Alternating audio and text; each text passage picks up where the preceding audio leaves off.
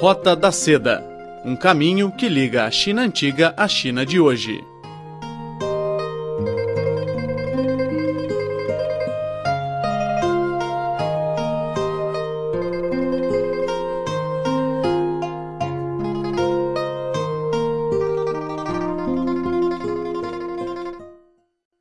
Caro amigo, seja muito bem-vindo à Roda da Seda. Sou a Silvia Jin e hoje estou com uma pessoa super interessante. O nome dela é Poliana. Olá, Poliana, seja muito bem-vinda à China. Olá, Silvia, muito obrigado. Poliana, você primeiro você pode se apresentar um pouco para os nossos ouvintes. De onde você vai, o que você trabalha, qual o motivo para vir à China?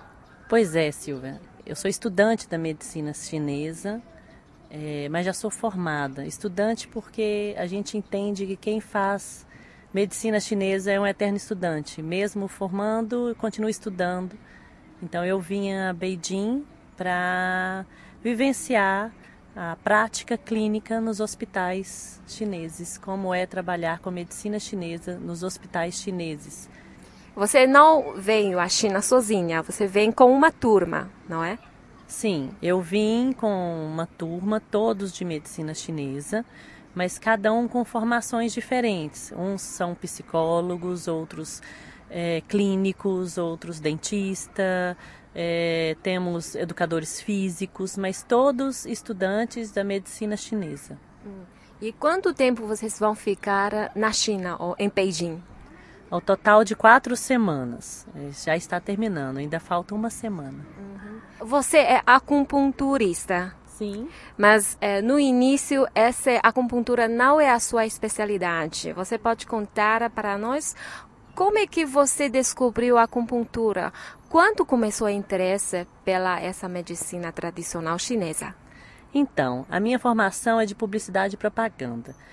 Na época que eu formei, eu tinha um pouco de dificuldade em entender esse mundo capitalista, o trabalho me cobrava muito é, o, o, resultado em dinheiro em, e não o, a satisfação do meu cliente.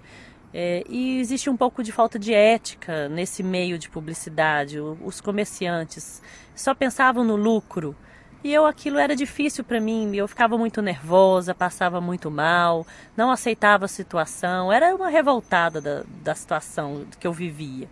E aí eu conheci uma moça que trabalhava comigo e que o marido dela era um mestre taoísta, formado em acupuntura, era professor de uma escola, já tinha vindo aqui na China, muitos na década de 70 então eu fui conhecer a medicina através dessa amiga minha com o marido dela. E quais mudanças aconteceu em você depois de você ter contato com o taoísmo e mais tarde com a acupuntura? Então, eu passei a rever todo o meu estilo de vida, a entender melhor como era viver, entender melhor o meu tempo, o respeito da minha ligação com o meio ambiente, com a natureza, com o que eu comia com o meu estado emocional. Eu passei a, a não a lógica capitalista. É, eu passei a entender a harmonia das coisas e, e me respeitar mais. E passei a cada dia me apaixonar mais. E eu ia tanto assistir às aulas de filosofia taoísta que eu passei a querer estudar também as matérias que eram dadas na escola de medicina. Uhum. No caso, no Brasil, de acupuntura, formação em acupuntura, porque o curso de medicina chinesa no Brasil não é aprovado e não tem autorização. Há quanto tempo você trabalha com acupuntura? Ah, já tem muito tempo.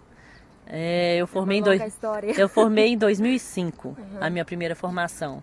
Mas eu já fiz dois cursos de, de acupuntura, já fiz formação em, em farmacologia durante três cursos diferentes que tem ao total três anos. E tem outras formações também, também sou homeopata, trabalho também com massagens, trabalho com outros alguns exercícios físicos também, Lian Kun. E lá na sua cidade, na sua clínica, você atende muitos clientes que procuram acupuntura?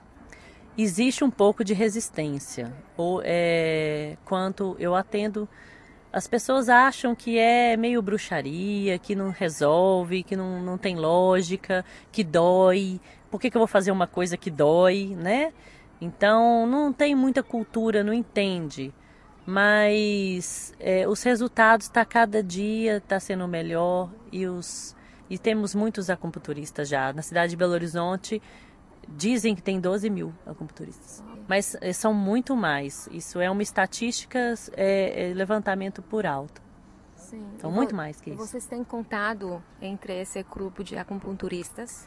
É, é, cada um trabalha por si só, mas temos um conselho que tenta se organizar, em ter, organizar congressos, chamar eles todo ano com um, uma, uma, alguma amostra científica, alguma novidade na área, traz algum chinês, sempre tem alguma coisa assim para mostrar e, e nos reunirmos.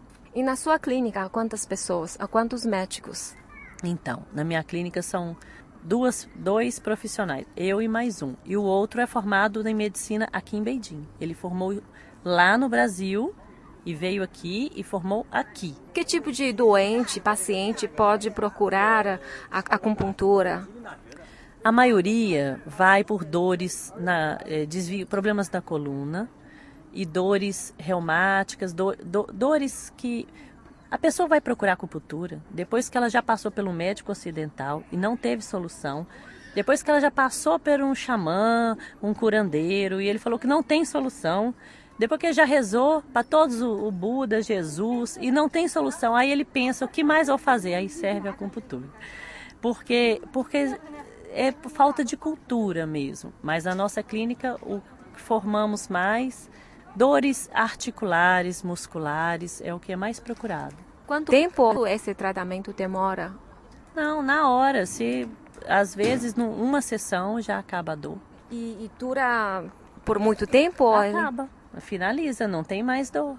A dor, se acertarmos, se for de uma origem aguda, uma manifestação rápida, que apareceu rápido, ela vem tão rápida quanto veio. Se for uma doença crônica, se a pessoa tem uma dor de cabeça, que tem 40 anos com uma dor de cabeça, em geral, dura-se 40 meses um tratamento, entende? Dois anos de dor, dois meses de tratamento, em geral. Mas isso é só estatísticas. E como é o, o custo para esse serviço de fazer acupuntura? Então, é, é caro. É, porque clínica é caro, manter uma sala é caro, mas todos nós é, temos um lado social, é, já, já trabalha um lado social. Então, tiramos um dia, uma tarde, uma manhã e nos reunimos em locais, normalmente de igrejas, é, centros espíritas, locais de comunidade e trabalhamos em conjunto atendendo a grande população, tudo de graça. Você pode me explicar, você explica o que é acupuntura? quais propriedades ele pode uh, trazer para um paciente com problemas? Então, o objetivo da acupuntura é harmonizar a energia interna. Onde é que está com.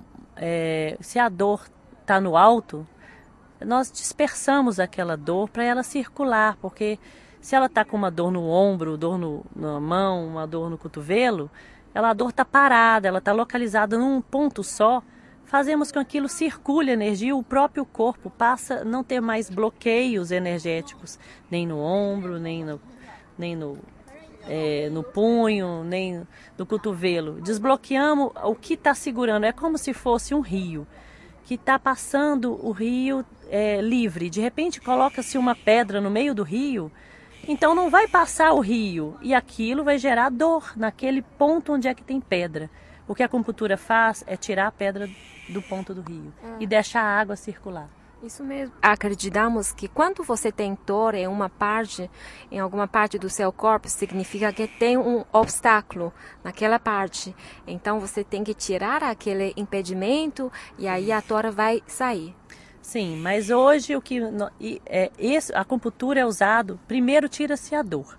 Depois trabalha-se a causa, a manifestação. Em geral são de deficiências do corpo e que a acupuntura não trata. As deficiências trata-se com alimento e com ervas, que vamos nutrir os órgãos que estão deficientes para tirar a causa da manifestação que gerou a dor, que gerou a pedra. Então a acupuntura cura mais as dores, qualquer dor, dor do estômago, trata todos os tipos de dores, de, de bloqueios, de excesso. Ela é melhor para excessos, para dores de excesso. É, ela é melhor para isso.